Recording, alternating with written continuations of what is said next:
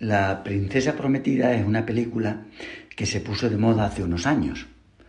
Y las cosas que llaman la atención del gran público, algo tienen que son capaces de tocar el corazón.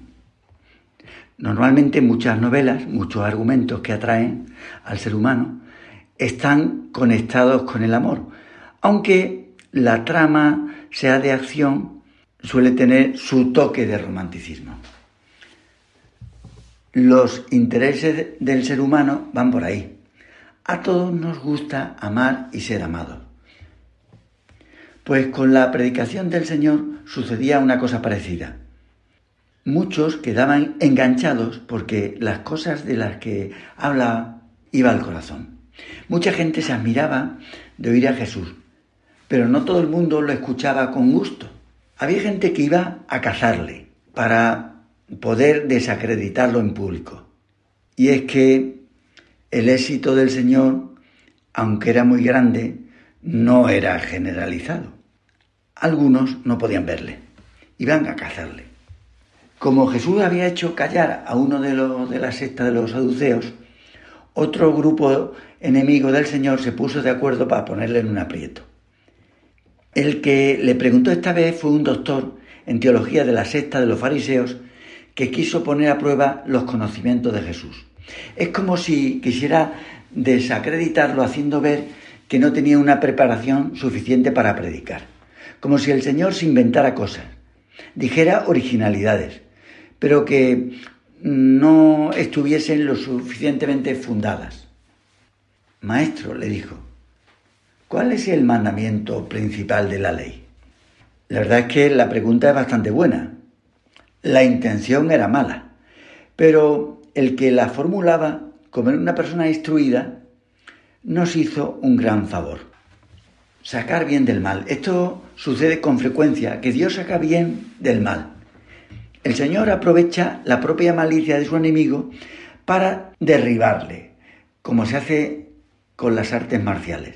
Pero a Jesús no solo le interesa vencer, quiere convertir. Por eso no desea, no hiere, sino que enseña con mansedumbre.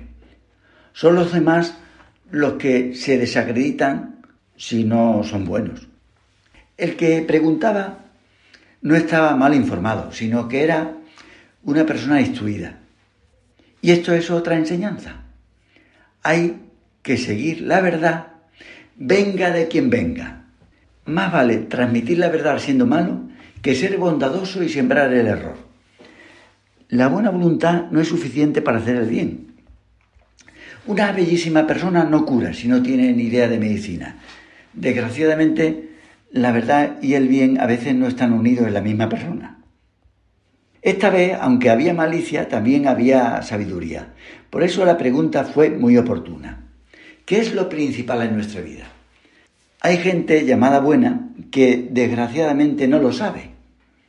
Vive como si no supieran qué es lo más importante en su vida. Mucha gente dice, mire usted, lo más importante es la salud. O también te dicen los políticos, lo más importante es la economía.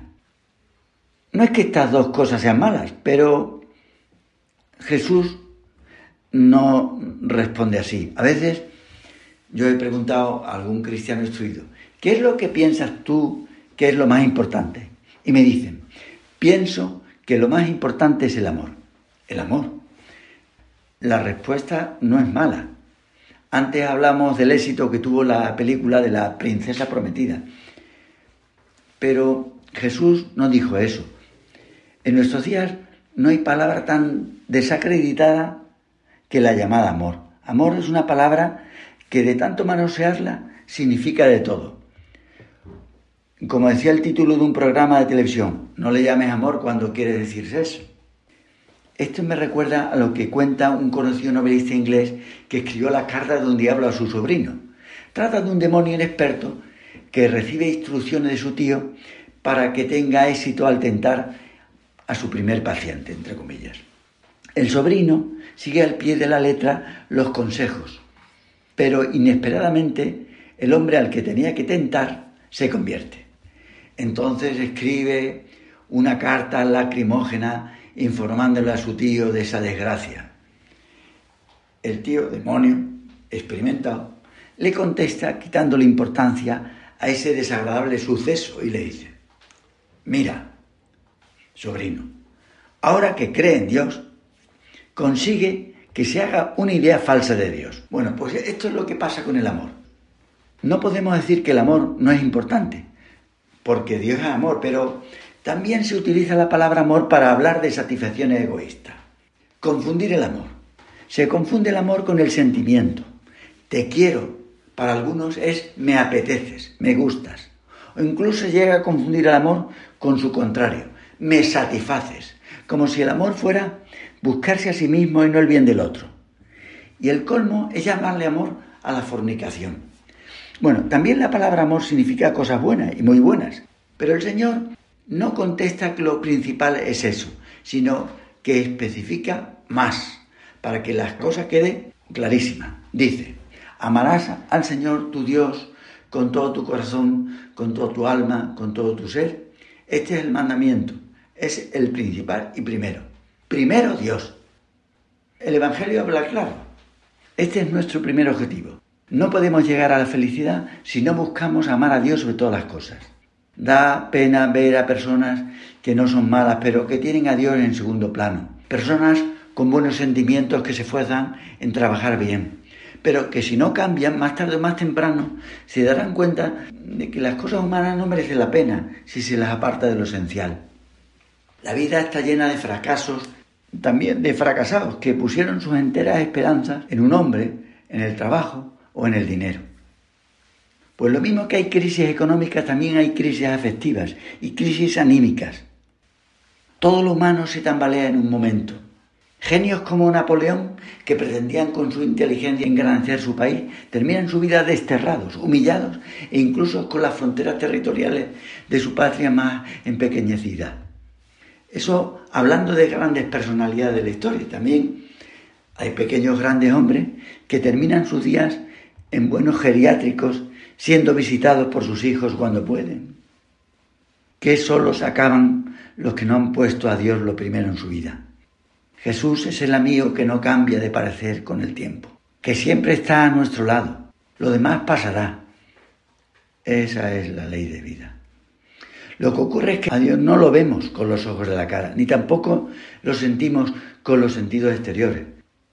Por eso el Señor también le dice al fariseo, este mandamiento es el primero, el segundo es semejante a él, amarás a tu prójimo como a ti mismo. Efectivamente, no se puede pretender querer a Dios sin amar a las personas que tenemos a nuestro lado. El segundo mandamiento está unido al primero. A Dios no lo vemos, pero a nuestro prójimo sí, e incluso lo oímos roncar. El Señor no tenía que mandar que los israelitas se quisieran a sí mismos, a sus novias y a sus familiares. Para eso el ser humano necesita mucha virtud. Basta dejar llevarse por la naturaleza. En el libro del Éxodo, Dios hablaba para proteger a los débiles y a los que nos resultan extraños, porque el amor verdadero no hace distingo entre personas y circunstancias.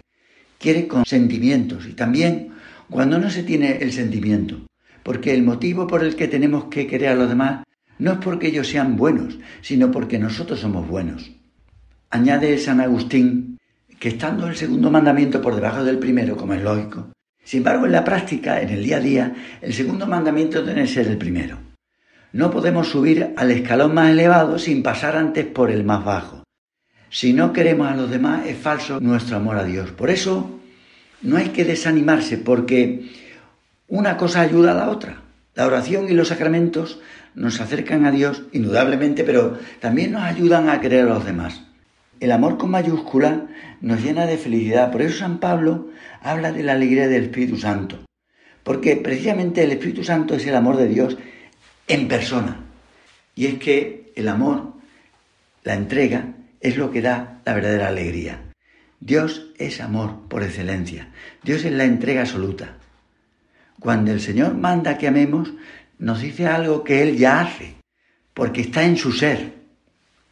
Un amigo quiso escribir un libro de poemas y le aconsejaron que lo titulara Amor verdadero, como tantas veces se repetía en la película de la que hablábamos antes. amor verdadero. Pero el libro de mi amigo no terminó llamándose así, sino que se tituló A palo seco. Porque esta tierra en la que vivimos ahora, en muchas ocasiones, en amor, hay que ejercitarlo a contrapelo, sin buscar nada a cambio. Esto es lo que practicó con su vida la mujer mejor que ha asistido. María consiguió cumplir esos dos mandamientos que se reducen a uno y que hacen realidad el verdadero amor. Por eso ella es la auténtica princesa prometida.